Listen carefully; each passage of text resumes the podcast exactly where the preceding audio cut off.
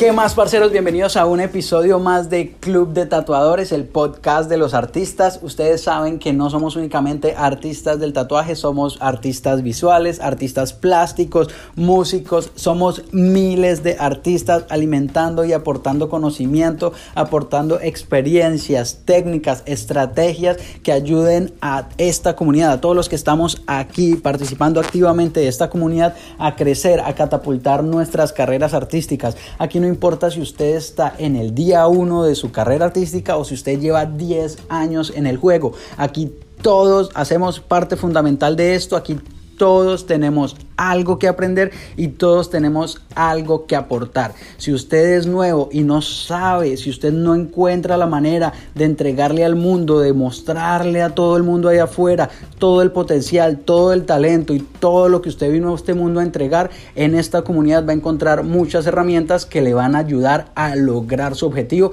y que además le van a permitir a usted vivir muy bien. Hay muchos artistas ahí afuera que no saben cómo encontrar el éxito económico, ojo, porque recuerden que el éxito no es únicamente económico, el éxito es vivir apasionadamente lo que uno ama hacer, es vivir feliz a través de todo este proceso. Entonces, hay mucha gente de afuera que no sabe cómo lograr una estabilidad económica a través del arte. Yo siempre lo estoy repitiendo y es que no hay nada más triste que un artista en la ruina, no hay nada más triste que un artista talentoso en la quiebra. Aquí en esta comunidad no solo vamos a hablar de desarrollo personal, sino que usted va a encontrar muchas herramientas que le van a mostrar, digámoslo así, le vamos a entregar, así, como un plano, les vamos a estar aportando eh, estrategias y maneras de, sacar esa carrera artística, de sacar su carrera eh, adelante y poder entregar, como les decía hace un momento, todo ese talento y todo ese potencial que ustedes tienen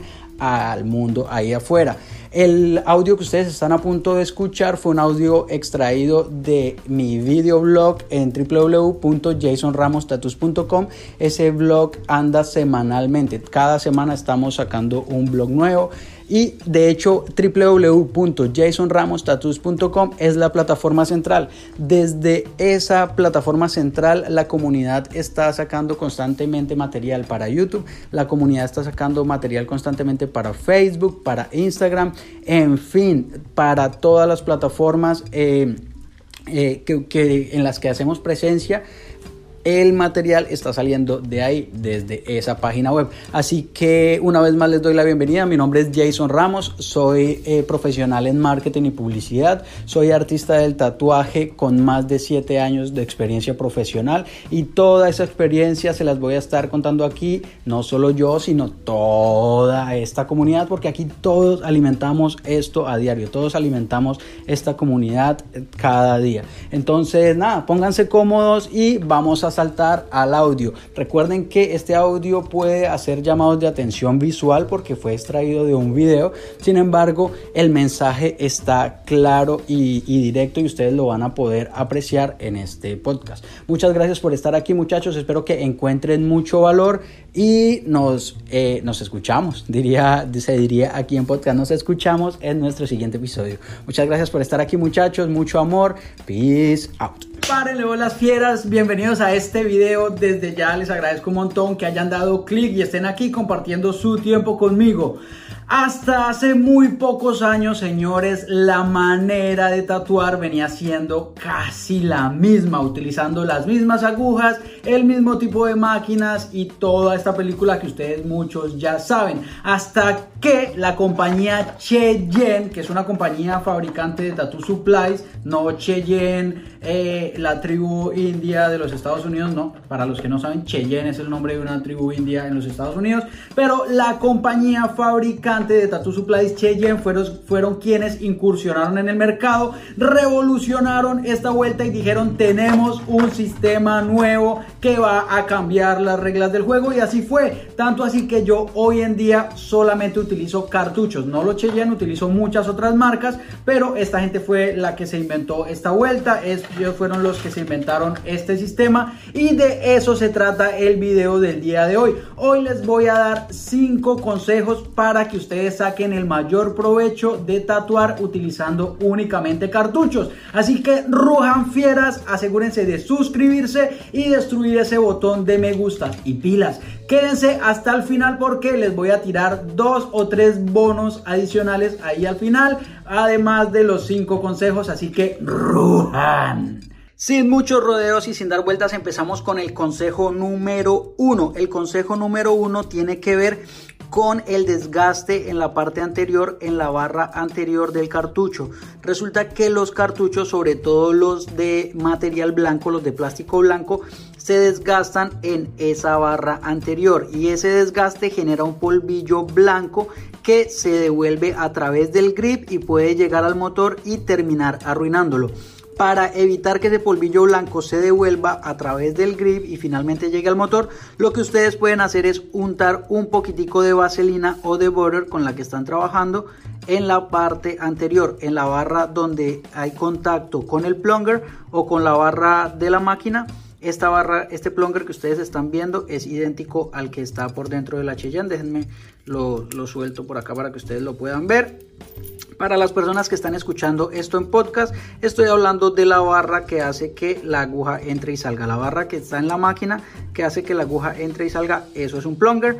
Entonces, para evitar que ese polvillo que puede resultar de la, fricción entre el plunger y el cartucho se vaya hacia atrás y dañe el, el motor, ustedes pueden aplicar un poquitico de vaselina o de butter en la parte anterior del cartucho y de esta manera esa fricción ya va a dejar de existir. ¿Por qué? Porque va a haber una lubricación. Ahora, si por algún motivo sigue, sigue eh, la fricción generando ese polvillo blanco, esa vaselina o ese butter que ustedes aplicaron va a atrapar ese polvillo blanco y ustedes no van a tener líos y no van a arruinar su máquina. Ese fue el consejo número uno.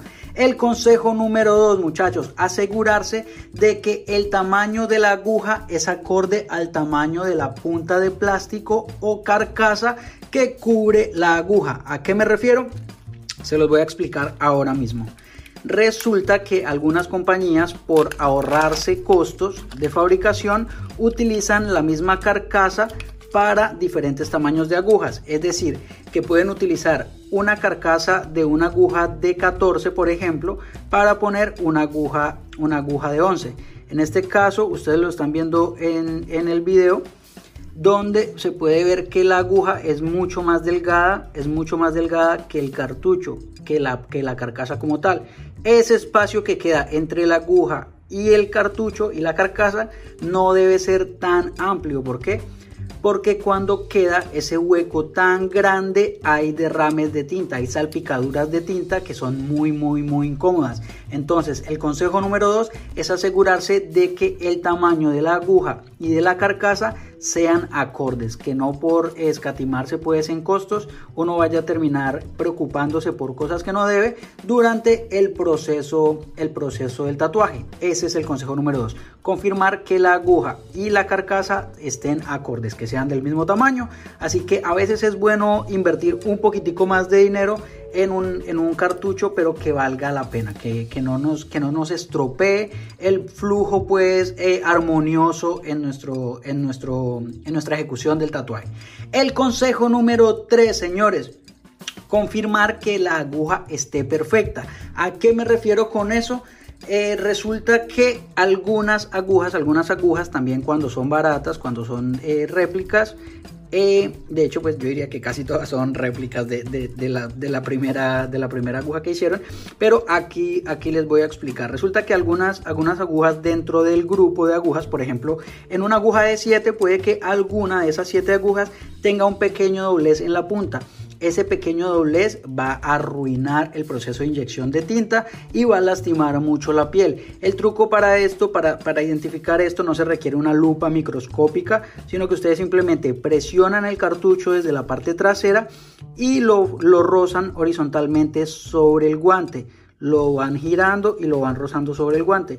De esa manera ustedes van a poder ver si, el, si la aguja, si alguna de las agujas tiene alguna imperfección. Si rompe el guante, si raspa el guante, eso quiere decir que hay alguna imperfección ahí. Entonces es una muy buena manera de confirmar de que, que la aguja esté perfecta y que no va a crear traumas en la piel y que la inyección de la tinta va a ser eh, armoniosa, pues como les decía hace un rato, va a inyectar la tinta de manera correcta. Ese era el consejo número 3, confirmar que la aguja esté perfecta. Recuerden quedarse hasta el final de este video, si ustedes están escuchando esto, esto en podcast, quédense hasta el final del podcast porque al final del podcast les voy a compartir un par de tips más como bonos.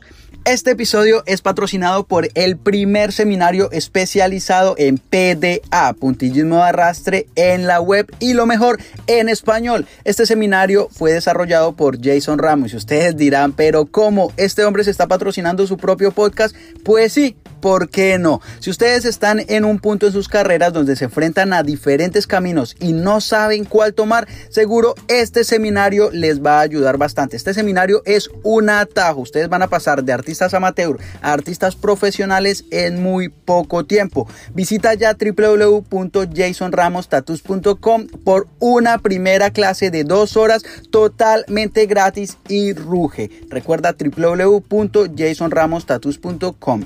Entramos en el consejo número 4.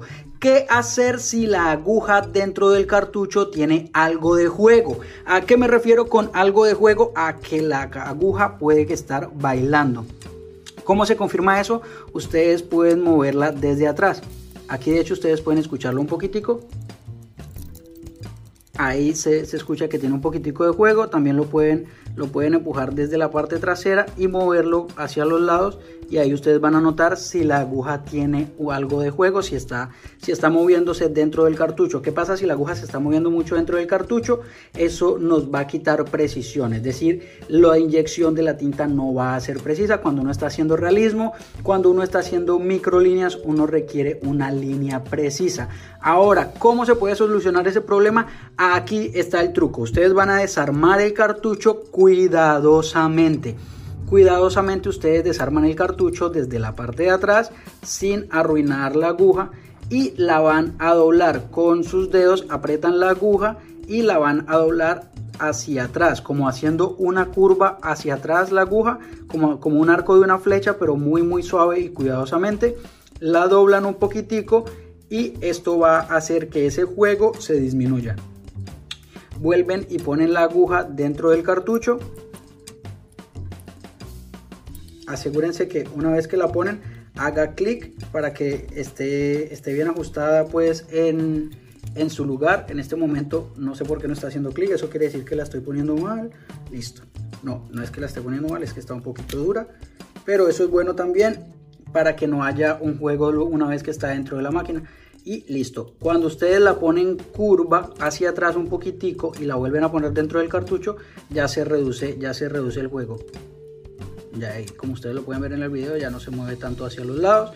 Ahí está, se reduce un, poco ese juego que, traía de, de, fábrica ese cartucho.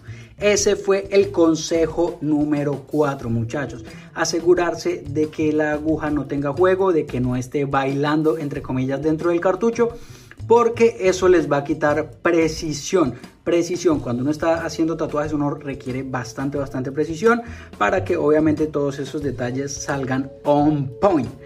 El consejo número 5, fieras, el consejo número 5 es utilizar cartuchos con membrana.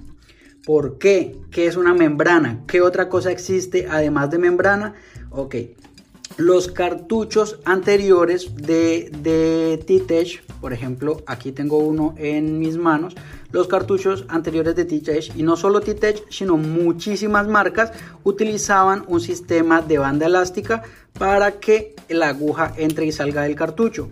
Aquí ustedes lo están viendo en el video pero para las personas que están escuchando esto en podcast es simplemente una banda elástica como cualquier otra banda elástica, pero diminuta. Ese era el sistema que tenían estos cartuchos antes. Ahora, la nueva generación de T-Tech no vienen así. La nueva generación de T-Tech trabaja también con membrana. De hecho, la nueva generación de T-Tech tiene bastantes, bastantes actualizaciones como eh, cartuchos eh, que traen estrías para que el flujo de tinta sea gradual, vienen transparentes en la punta, etcétera. Los nuevos cartuchos de T-Tech vienen con membrana, se, se pueden abrir muy fácil. Entonces aquí ustedes pueden observar la diferencia entre los dos. Esto que están viendo ustedes aquí, que es como una funda plástica, esto es la membrana, esto es la membrana. Ahora, ¿por qué yo les aconsejo, y este es el consejo número 5, que utilicen cartuchos con membrana? Porque esta membrana, además de hacer obviamente que la aguja se devuelva, que, que, entre y salga, esta es la función, además de, de cumplir con esa función, lo que hacen es evitar que la tinta se devuelva a través del cartucho, suba por el plunger, suba por la barra y termine en el motor. Eso me pasó una vez. Entonces, cuando ustedes usan cartuchos con banda elástica, eso puede pasar. Que por ejemplo, ustedes están tatuando una espalda, donde ustedes están trabajando sentados en la parte alta de una espalda, la máquina posiblemente quede de manera vertical hacia atrás y la tinta obviamente por efectos de la por efectos de la gravedad va a empezar a devolverse a través del cartucho y si no tiene una membrana va a pasar a través del cartucho, se devuelve por el plunger y va a terminar arruinando el motor también. De hecho me pasó una vez que incluso la tinta terminó saliendo por la parte de atrás donde le llega la electricidad a la máquina. Eso ustedes lo pueden evitar muy muy muy fácil utilizando cartuchos con membrana. Ese fue el consejo número 5. Si ustedes están aprendiendo fieras, asegúrense de hacer un screenshot en este podcast y compartirlo en su red social favorita. Cuesta dos o tres minutos y yo voy a estar eternamente agradecido. ¿Por qué? Porque vamos a estar llevando este mensaje a miles y miles de personas más que pueden estarlo necesitando. Ahora, les decía hace un momento que al final les iba a compartir un par de tips. Aquí está el primero de ellos. ¿Cómo saber si un cartucho es bueno o es malo? Hay diferentes, hay diferentes maneras de saberlo. Primero, yo me, yo me aseguro de que el plástico sea un plástico con muy buenas terminaciones, que no tienen hendiduras, que no tienen pelitos, que es un plástico que tiene una, terminación súper, súper profesional. Si el plástico que está cubriendo el cartucho, por ejemplo, estos Kel, que son los que yo llevo utilizando hace un tiempo, eh, eh, si esa cobertura está mal terminada, si tiene malos detalles de terminación, etcétera, eso ya quiere decir que el cartucho es barato y que posiblemente si la carcasa está en mal estado, no está bien terminada, posiblemente y lo más seguro es que ese es que ese cartucho, esa, aguja dentro no esté muy bien. El otro, otro truco para saber si el cartucho es bueno o es malo es que ustedes chequen que la aguja no tenga juego. Eso que les decía hace un rato, ustedes pueden jugar con su dedo pulgar presionándola, moviéndola un poquito antes de empezar a tatuar y así no van a, así, así ustedes pueden saber si la aguja tiene juego o no. Si tiene mucho juego, eso quiere decir pues que el cartucho no está muy muy bueno y que aunque ustedes lo doblen hacia atrás con el truco que les decía hace un rato no les va a entregar los mejores resultados. Otro parámetro que yo tengo en cuenta, esto es un tercer bono para saber si los cartuchos son buenos, es ver el ajuste que tienen dentro del grip, que no queden bailando dentro del grip, que una vez que los pone uno queden total, totalmente fijos, que no queden bailando. ¿Por qué? Porque si quedan bailando, posiblemente con la vibración, mientras uno está tatuando, etcétera, van a empezar a soltarse de la máquina y va a ser súper, súper incómodo. Recuerden que lo que yo siempre recomiendo es estar 100% enfocados en el tatuaje y nada más. Que de hecho esa es una de las razones por las cuales yo no uso pedal. Yo no uso pedal para no estar pensando en nada más, sino en el tatuaje. El, otro parámetro que les voy a contar ahora para terminar, para terminar, em, para terminar esto es, aquí presten atención, voy a abrir, voy a abrir esta caja de por acá